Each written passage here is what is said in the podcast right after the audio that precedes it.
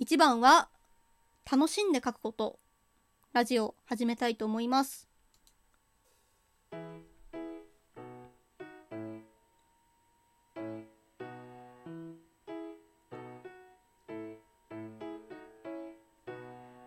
いうわけで皆さん、こんにちはんからこんばんはんまで、ラジオを収録する際、部屋を完全に締め切っているので、めちゃめちゃ汗をかいている空犬と申します。えー本日はですね、皆様からいただきましたお悩み相談のメールについて、えー皆さんのね、悩みに対して空犬さんがアドバイスをしたり、助言をしたり、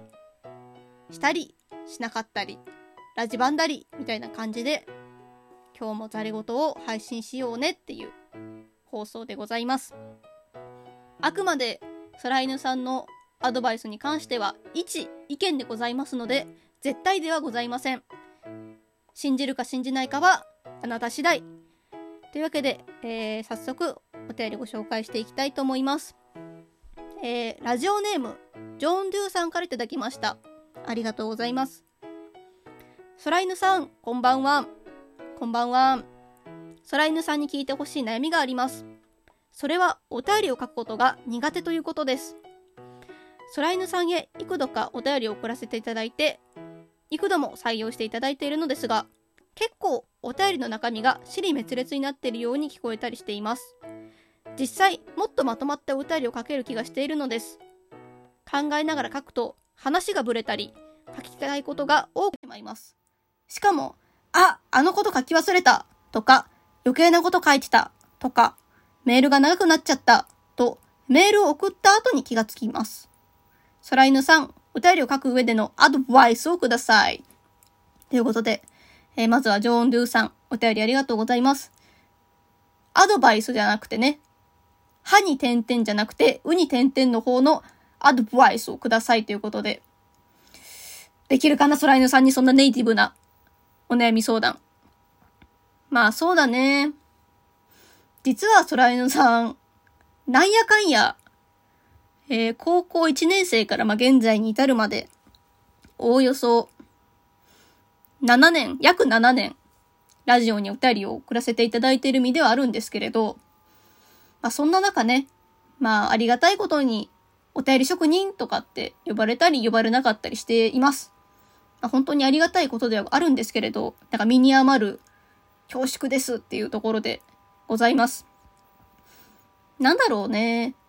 このお便り職人っていう書きか肩書きが欲しかったからここまでやってきたっていうよりは、気がついたらそこにいたっていう感覚がすごく高いです。なんだろう、うん。正直自分にはもったいない言葉だなってすごく思うし、うーん。まあ、いろいろ考えたりはします、やっぱり。お便り。ラジオが好きだからこそ、自分の書くお便りに対してやっぱり思ってるんですよね、いろんなことを。なんだろう。ただ書いて送ってるだけじゃないというか、やっぱり自分も自分なりに、こうやったら読みやすくなるかなとか、これはちょっと長すぎるから消そうかなって多分ジョン・ドゥーさんと同じようにいろいろ考えながら送っているので。まあそうですね。まずは、このメールの書き方というか今回のテーマですね。どうやったら上手にお便りメール書けるようになるかなっていうことをちょっと空犬さんとお話ししていきましょうか。まあ、正直、正直な結論を話すと、この書き方をすれば絶対採用されるよっていうのとか、こうすれば全ての人に100%意味を通じてもらえるよとか、そういう書き方は残念ながらありません。申し訳ない。なんでかっていうと、まあ、十人十色と言いますか、ラジオ番組とかパーソナリティさん、それぞれがあるように、みんな違うんですよね、やっぱり。個性があるからこそ。なので、絶対的な最適解みたいなのは、多分お便りではないんじゃないかなって、きっと文章の書き方だってそうだと思うんですよね。やっぱり、論文的な書き方が、書き方ってね、空犬さんにちょっと言うとき噛んじゃうからごめんね。論文的な、まあ、書き方とか、小説的な書き方とか、きっとお便りにもいろんな書き方があります。なので、これに関しては、あなた流の、あなただからこそ書ける文章を身につけて、身につけるのが多分一番の近道かなって思います。なんて言ったらいいんだろう。まあ、空犬さんにね、平々凡々な、普通の平々凡々なみんなが読みやすいかなって思うお便りを書くのもありだし、まあ、許されればね、ネタ的なメールに走るのもよし。君だからこそ書ける文章、君だが、あなたが経験したからこそ書ける体験談とかがあると思うんですよね。やっぱりそれは自分だからこその強みなので、そういうところは大事にしてほしいです。まあ、結構、まあ、空犬さんもお便りを書く上でいろいろ気使ってたりとか、これはどうしても守るっていうことが、そうですね、二つあります。まあ、細かいことあげればもっとあるんですけど、まあ、今回はちょっと一番大事にしてることを二つ。一番大事にしてるっつってんのに二つあるのって言われるかもしんないけど、まあ、今回この二つをちょっとお伝えしようかな。まず一個目。すぐに送りたい気持ちはわかるけど、メールを一回寝かせます。どうしてもやっぱり、ラジオのメールって鮮度が命なので、早く早く送りたい気持ちすごくわかるんですよ。もうライブに行った、舞台見に行った、もうすごく面白かったからもうこの熱量のまま書いて送ろうっていう気持ちすごくわかるんですよ。やっぱり自分もこう、お便りを読む側になって、あ、すごいきっとこれ熱量があって書いたんだなとか、勢いのまんまに書いたんだろうなっていう、お便りをたくさん読ませていただきました。でもね、やっぱりすごく嬉しいし、あ、いいなって思うんですけど、どうしても読みやすさで言ったらちょっと欠けちゃう部分があるんですよね。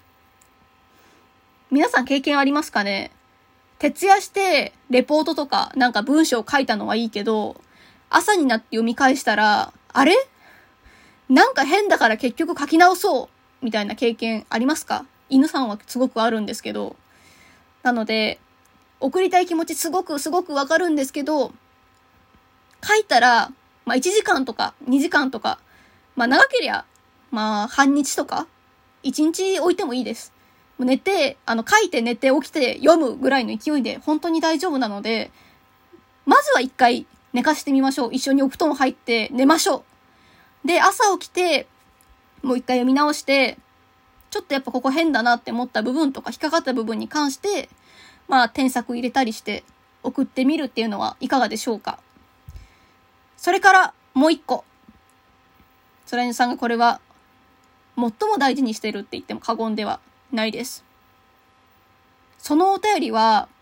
誰かを傷つけることありませんかっていうことです。まあ、要するに、悪意はありませんかっていうお話です。まあ、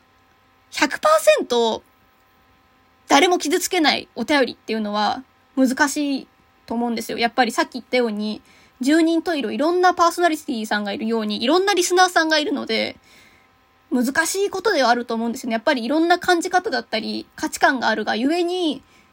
まあどうしてもこれ聞いてちょっと、ん？って引っかかる人もいるのは事実かもしれないけど、まず各前提として、そういう誰かを傷つけることがないかなっていう思いがあるのが一番だと思うんですよね。誰かを思って書いた文章はきっと誰かを傷つけることはないと犬は思ってます。信じてますから。なんだろう。悪意あって書くぞとか、これはもう誰々の、ごめんね、表現が良くないけど、誰々について、パーソナリティについて悪口を書くためのメールだって書いたメールはもうそれはね、悪意の塊だし、お便りじゃないよ。それはね、誹謗中傷って呼んじゃうんですよ。残念ながら。なんだろう、うーん。難しいよ、正直。この、誰も傷つけないっていうのはすごく難しいことだけど、やっぱりそういうことを念頭に置いて書いてほしい気持ちは犬はすごくあります。気をつけないのと、気をつけるのはやっぱ全然違いますからね、効果が。なのでどうしても、空犬さんも、すごく渾身の出来のお便りが書けた。これはもうみんなが絶対笑うわ。もうこのギャグはもう誰も笑わないやつなんかいないぜ、この歌りはっていう渾身の出来のお便りができたとしても、あれこの表現、もしかしたら嫌な気持ちになる人がいるかもしれないって思ったら、そのお便りは送りません。送らないって自分の中では決めているので。どうしてもね、その、苦しいんですよ。自分も、送ったっていうそういうことを誰かが傷つけてしまうお便りを送っちゃったかもしれないっていうモヤモヤが残ったまんま、送るのはすごく苦しいので、犬は。まあ、弱い。弱いっていうか、もうこれは完全に犬の信念なので、そういう思いをするぐらいだったら、そのお便りは送らないのが一番です。なのでね、皆さんも、まあ、お便り送ってくれる方、まあ、そうでない方もそうですね。その書いた文章とかお便りは、本当に誰も傷つきませんか？もしかしたら、透けてる悪意とかありませんか？っていうことは、犬はちょっとお伝えしたいですね。まあ、何度も何度も言うけど、100%は無理です。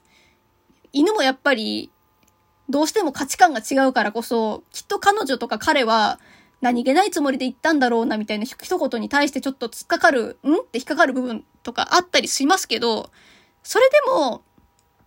気をつけあったり、なんだろう。ちょっとなんか、一回立ち止まって、ちょっとこれ良くないから書き直そうっていう気持ちがあれば、そういう悪意とか誹謗中傷のお便りはなくなると信じてます。あの、絶対ダメだからね。これに関しては口を酸っぱくして言うし、もう誰かにお便りを書くことを教えるってなったら一番に、胃の一番に犬はこれ教えます。悪口だけは絶対にやめましょう。ということで、えー、参考になったでしょうか？今回お伝えしたいことは2つです。お便りを書く際は、まず、一回文章を寝かしてみようっていうことと、あとは、そのお便りに悪意はありませんかっていうことでございます。まあ、参考になったら嬉しいです。というわけで、今回の放送はこの辺で終わりたいと思います。ここまでのお相手は、これだから、ラジオは読められねえんだって思ってる空犬さんがお送りいたしました。まあ、何はともあれ、楽しんでお便り書きましょう。バイバーイ。